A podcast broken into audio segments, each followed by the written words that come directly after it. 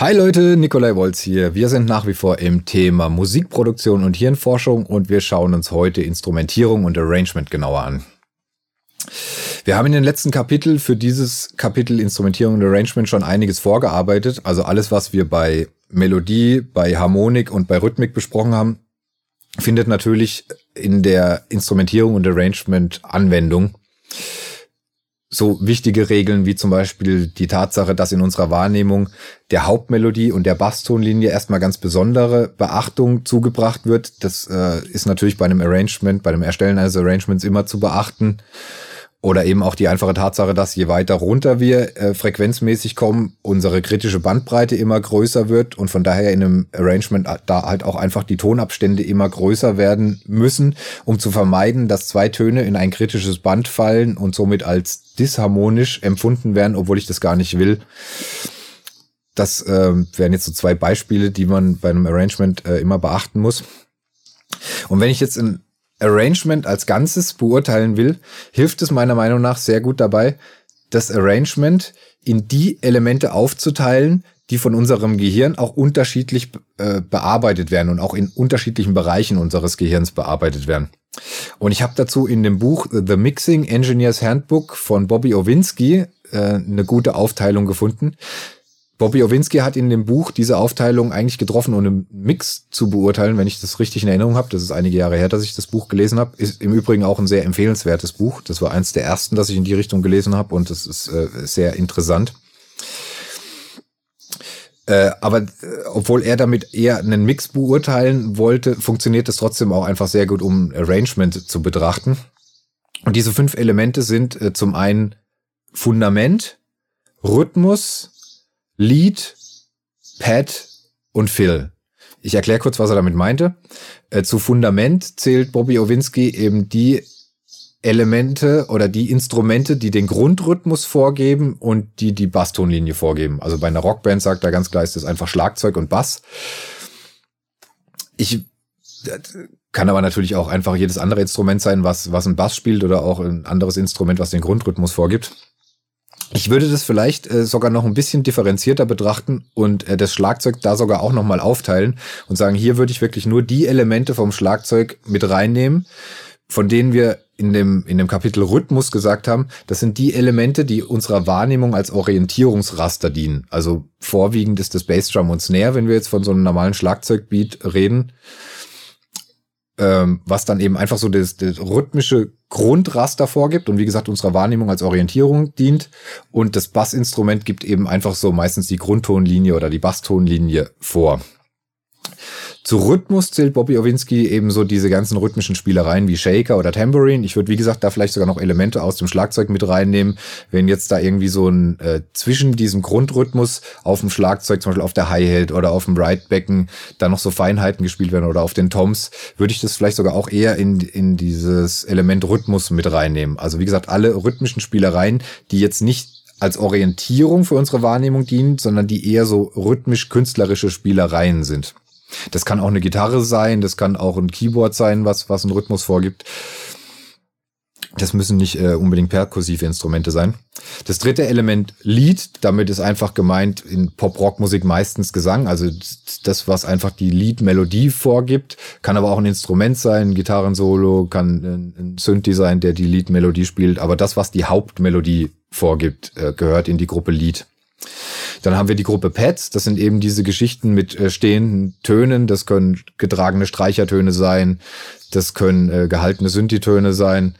Das äh, so 60s, 70s Rock war das einfach ganz oft eine Hammond-Orgel, die einen Chord oder die einen Ton äh, hat stehen lassen. Und das fünfte Element Fills ist eben einfach alles, was in die Pausen des Liedgesangs oder der, der Liedinstrumente als Verzierung reingespielt werden. Das können sowohl rhythmische Geschichten sein, wie so ein Schlagzeugfill, das können äh, so Sachen sein wie ein Gitarrenlick, das kann auch ein, ein so ein äh, Keyboard-Lick sein. Also alles, was so in die Liedpausen sozusagen als Verzierung reingespielt wird, gehört in die Kategorie Fills. Und wie gesagt, diese fünf Elemente werden von unserem Gehirn auf unterschiedliche Art und Weise verarbeitet. Und von daher kann unser Gehirn auch immer nur eine bestimmte Anzahl dieser fünf Elemente gleichzeitig verarbeiten. Man kann jetzt da leider keine äh, fixen Regeln aufstellen und sagen, hier, es gehen maximal drei dieser Elemente und alles, was darüber hinausgeht, musst du rausschmeißen und alles, was zu wenig ist, musst du noch ein neues finden. Das ist immer ein bisschen unterschiedlich. Das kommt natürlich auch auf die Geschwindigkeit des Songs an. Das kommt darauf an, wie komplex der Song rhythmisch und harmonisch aufgebaut ist. Also das kann mal zwei Elemente sein, die gut funktionieren. Das können mal vier Elemente sein, die gut funktionieren. Was aber mal wieder jetzt hilft, wenn man sich das so analytisch betrachtet, ist eben einfach mal dieses, sich das so aufzuteilen und zu vergegenwärtigen, dass unser Gehirn so arbeitet. Und ihr könnt das ja für euch mal bei Musik hören oder auch bei Musik machen, einfach mal anfangen drauf zu achten. Was ist bei dem Part, was sind die Elemente, die jetzt wichtig sind und was sind die Elemente, die weniger wichtig sind? Und wie könnte ich vielleicht die Elemente, die wichtig sind, noch ein bisschen besser herausarbeiten und äh, wie könnte ich auf das verzichten, was ich nicht brauche? Jetzt einfach mal, um ein ganz einfaches Beispiel zu bringen, wenn ich jetzt so einen rhythmischen, tanzbaren Teil habe und äh, keine Ahnung, das Schlagzeug spielt so einen ganz einfachen Disco-Beat äh, mit der Hi-Hat im Offbeat, die Gitarre spielt äh, zu diesem Offbeat noch so, so ein funky Lick dazu und der Keyboarder macht im Hintergrund einfach ein getragenes Pad. Dann würde ich sagen, in dem Fall, also muss man hören, das was kann auch sehr gut funktionieren, aber jetzt äh, so stumpf, wie ich es jetzt beschrieben habe, äh, würde ich jetzt mal sagen, dieses Pad wird wahrscheinlich diese rhythmischen Spielereien so ein bisschen entkräften zwischen diesem, zwischen diesem Grundrhythmus. Und da wäre es vielleicht eine Überlegung wert, dass man sagt, hier, man braucht an so einem Part, wenn wirklich das, dieses tanzbare, rhythmische im Vordergrund steht, braucht man jetzt nicht so ein getragenes Pad im Hintergrund, sondern ich würde eher gucken, dass man den Keyboarder irgendwie rhythmisch da auch noch mit einpasst, dass der irgendwie sich auf den Groove des Gitarristen mit ein, mit einspielt oder er auf die, die Offbeat Hi-Hat äh, vom, vom Schlagzeug geht oder irgendwie halt versucht, eben dieses rhythmische Element, das für so einen Part dann wichtiger ist, mit zu unterstützen, als noch ein zusätzliches Element, nämlich dieses Head-Element mit reinzubringen, was in dem Teil vielleicht gar nicht so wichtig ist. Aber das sind, wie gesagt, Sachen, da, das, da, da muss man einfach dann mal auch drauf achten und muss für sich auch dieses Kategorisieren einfach lernen. Aber wie gesagt, es kann sehr gut helfen, ein Arrangement erstmal zu analysieren und vielleicht auch eben Probleme in einem Arrangement ausfindig zu machen, wenn jetzt zum Beispiel ein Arrangement einfach, wie eben beschrieben, so ein bisschen überladen ist oder vielleicht auch, wenn ein Arrangement einfach ein bisschen zu langweilig ist, weil das tragende Element nicht gut genug ausgearbeitet ist. Ich finde jetzt gerade zum Beispiel als Gitarrist, äh, Gitarre ist ein Instrument, was einfach all diese fünf Elemente bedienen kann. Da hilft es auch einfach ungemein, sich bei bei jedem Part immer so ein bisschen vor Augen zu führen, was ist denn jetzt hier gerade meine Aufgabe? Welches Element soll ich eigentlich damit bedienen und äh, was bediene ich vielleicht, ohne dass es das gerade braucht? Also wie gesagt, es kann sehr hilfreich sein, einfach diese Aufteilung, diese fünf Elemente so im Hinterkopf zu behalten. Und dahingehend einfach auch äh, ganze Arrangements und Arrangement Parts zu analysieren. Dann zur Instrumentierung im Allgemeinen. Es ist ja so, dass ich in der Popmusik äh, einfach so klassische Instrumentierungen äh, etabliert haben, wie jetzt zum Beispiel so eine, so eine Rockband ist einfach in der Regel ein E-Bass, Schlagzeug, eins, zwei Gitarren, vielleicht noch ein Keyboard und Gesang. Und der Grund, warum das, das Arrangement sich so durchgesetzt hat, ist, weil es halt einfach ganz gut funktioniert. Es funktioniert erst einmal dahingehend gut, dass die Instrumente sich von ihrem Grundtonbereich sehr gut ergänzen. Ähm, es funktioniert weiter hin dahingehend gut, dass die Instrumente von ihren Formanten, also von ihren Resonanzfrequenzen, dass die auch dermaßen verteilt sind, dass sie gut das Frequenzspektrum ausfüllen und da keine großen Überschneidungen haben. Also ein E-Bass hat jetzt nicht dieselben Formanten wie eine E-Gitarre. Und wenn das so wäre, dann würde eine Rockband halt viel, es wäre viel schwieriger, da einen ausgewogenen Mix hinzukriegen, wie es, wie es so ist. Äh, dann haben wir eben das Schlagzeug, was, was einfach diese Grundstruktur, diese rhythmische Grundstruktur bieten kann, aber gleichzeitig eben auch noch so rhythmische, spielerische Elemente äh, bedienen kann.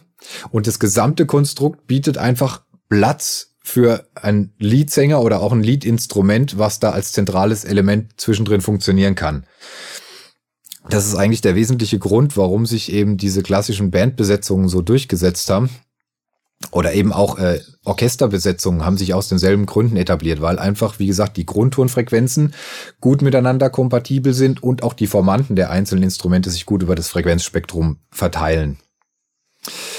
Ähm, und wenn man jetzt eben mit experimentellen Instrumentierungen arbeiten will, sollte man das auch immer ein bisschen im Hintergrund, äh, im Hinterkopf behalten. Dass ich A gucken muss, dass die Grundtöne einfach sinnvoll miteinander funktionieren, dass ich da im Bassbereich eben hauptsächlich ein Instrument oder eine Stimme zumindest habe, die ich kann ja auch ein Instrument doppeln mit einem anderen Instrument, aber es ist halt schwierig im Bassbereich harmonische Spielereien zu machen. Wenn ich das mit zwei Instrumenten machen will, dann das ist dann schon eine schwierigere Aufgabe. Ähm, wie gesagt, der Grundton äh, Bereich der Instrumente muss gut kompatibel sein und man sollte sich eben auch mal die Formanten der, Ins der Instrumente angucken. Da kann eben auch so ein Analyzer oder so ein Equalizer mit einem eingebauten Analyzer ganz hilfreich sein und dass man einfach mal auf dem Instrument spielt und sich anguckt, in welchem Frequenzbereich liegen die Grundstö Grundtöne und in welchem Frequenzbereich ist die Frequenzausbuchtung, die da stehen bleibt, egal welche Töne ich spiele. Das sind dann eben die Formanten. Und da würde ich eben darauf achten, dass wenn ich mal in einem Arrangement ein etwas experimentelleres Instrument einbauen will, dass ich keins wähle, was seinen Formanten Informanten in einem Frequenzbereich hat, der schon ganz gut abgedeckt ist in meinem bestehenden Arrangement, sondern eher schaue, dass, dass da noch Platz ist für diesen Formantenbereich. Dann funktionieren so Instrumentierungen einfach besser, wenn ich die so auswähle, wie, wie gesagt, wenn ich mehrere Instrumente auswähle, die alle einen ähnlichen Grundtonbereich oder einen ähnlichen äh, Formantbereich haben, frequenztechnisch.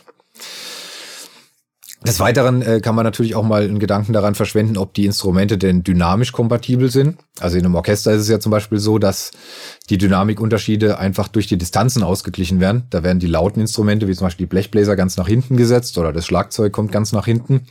Und die leisen Instrumente wie die Geigen kommen ganz nach vorne und so kann man das dann dynamisch einigermaßen ausgewogen äh, gestalten in der Popmusik wird, kann man da größere Dynamikunterschiede einfach durch die Tontechnik ausgleichen, durch Tonabnehmer und durch äh, Mikrofone. Aber auch dem sind natürlich Grenzen gesetzt. Also es wird jetzt schwierig, wenn ich in einer sehr lauten Metalband irgendein ganz leises Glockenspiel äh, live einbauen will. Da komme ich dann irgendwann in einen Bereich, wo ich dann live einfach auch Probleme mit Rückkopplung kriege, wenn ich das Mikrofon so stark verstärken muss, um, um die Dynamikunterschiede auszugleichen. Äh, das ist jetzt im Studio natürlich nicht ganz so äh, nicht ganz so wild, weil da äh, kann ich durchs Overdubbing-Verfahren dann einfach quasi jeden Dynamikunterschied ausgleichen. Aber man kann ja beim äh, Arrangieren auch schon mal Gedanken daran verschwenden, ob das denn live auch funktionieren wird, ähm, wenn ich denn den Anspruch habe, dass ich das alles mit echten Instrumenten umsetzen will. Der letzte Punkt, den ich beim Thema Instrumentierung und Arrangement noch ansprechen möchte, ist die Thema Habituation. Hatten wir auch schon mal die äh, ist einfach beim Arrangement wieder besonders wichtig, weil sie hier auch einfach gilt. Also wenn ich in einem Arrangement einfach bestimmte Elemente immer und immer wieder wiederhole, muss ich wissen, dass meine Wahrnehmung anfangen wird, die auszublenden. Das kann natürlich gewollt sein, damit kann man auch spielen, dass man einfach gewisse Elemente immer und immer wieder wiederholt und dadurch bewirkt, dass sie in der Wahrnehmung in den Hintergrund rücken und man dafür dann neue Elemente zusätzlich bringt.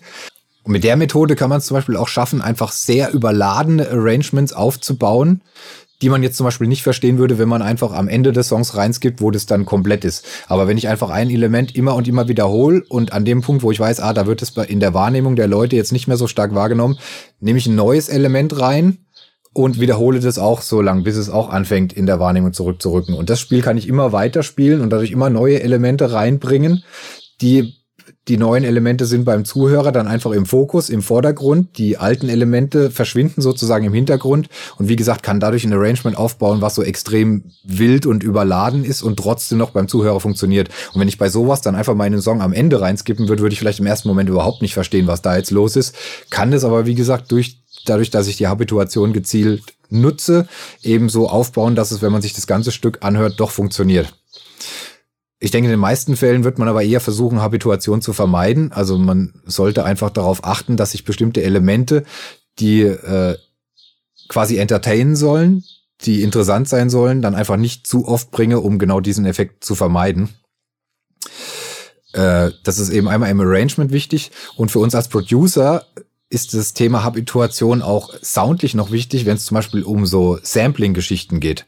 Da muss ich mir einfach vor Augen führen, wenn ich jetzt zum Beispiel so ein gesampeltes Klavier habe und ich spiele da einen Ton drauf und wiederhole den Ton, dann wird der Sampler den exakt, das exakt selbe Sample wieder abfeuern. Und das ist auch eigentlich die ganz einfache Erklärung dafür, warum so einfache Sampler oder einfache Drumcomputer eben nicht denselben Spannungsbogen in unserer Wahrnehmung aufbauen können wie ein echtes Instrument, was einfach bei jedem Ton wieder ein eigenes Schwingungsverhalten aufbaut. Wenn ich auf einem Klavier zweimal hintereinander denselben Ton spiele, registrieren wir zwar bewusst, ah, das ist derselbe Ton, unbewusst registrieren wir aber auch einfach, dass sich der der Ton anders aufbaut, dass da ein leicht anderes Schwingungsverhalten ist. Und das werden wir nicht so schnell, also da wird Habituation nicht so schnell einsetzen und unsere Wahrnehmung wird nicht so schnell den Ton, wenn er sich wiederholt, ausblenden, wie von so einem einfachen Sampler, der immer dieselben Samples benutzt. Ähm, ich sage jetzt mal, bessere Sampler äh, arbeiten dann aus dem Grund auch einfach mit dem Prinzip, dass für jeden Ton oder auch so ein Drumcomputer, dass für, für jede Trommel, die angeschlagen wird, nicht nur ein Sample zur Verfügung steht, sondern dass der immer verschiedene Samples abfeuert, um da der Habituation so ein bisschen entgegenzuwirken. Das funktioniert auch in einem gewissen Rahmen, aber auch da fangen sich natürlich irgendwann an, die Samples zu wiederholen und auch das wird in unserer Wahrnehmung, wie gesagt, nicht so gut einen Spannungsbogen halten können wie ein natürliches Instrument mit einem natürlichen Einschwingverhalten, das bei jedem Ton und bei jedem Schlag unterschiedlich ist. Das sollte man auf jeden Fall auch einfach so im Hinterkopf behalten. Und wenn man eben dieses Thema Habituation als Producer im Hinterkopf hat, dann kann man auch so ein bisschen besser beurteilen, in welchen Fällen kann man das besser verantworten, jetzt mit so Sample Libraries zu arbeiten, weil zum Beispiel das Instrument eher hintergründig ist und dem nicht so viel Aufmerksamkeit zukommt und da es nicht so schlimm ist, wenn sich zwei, dreimal dann da der, der derselbe Ton oder dasselbe Sample wiederholt. Oder im Gegensatz dazu auch, wenn ich jetzt ein Instrument habe, das einfach ganz vordergründig ganz wichtig ist, wie zum Beispiel einfach ein Klavierstück, wo nur Klavier und Gesang ist, wo ich mir es dann doch nochmal überlegen würde, ob ich da so einer Sample Library arbeiten würde, wenn ich denn die Möglichkeit hätte, ein gutes Klavier mit guten Mikrofonen in einem gut klingenden Ambiente aufzunehmen. Dann würde ich eher natürlich das, das natürliche Instrument bevorzugen. So, das war's eigentlich auch, was ich zu Instrumentierung und Arrangement erzählen wollte. Im nächsten Video geht's weiter mit Wirkung von Musik. Soweit, danke fürs Zuschauen und bis zum nächsten Mal.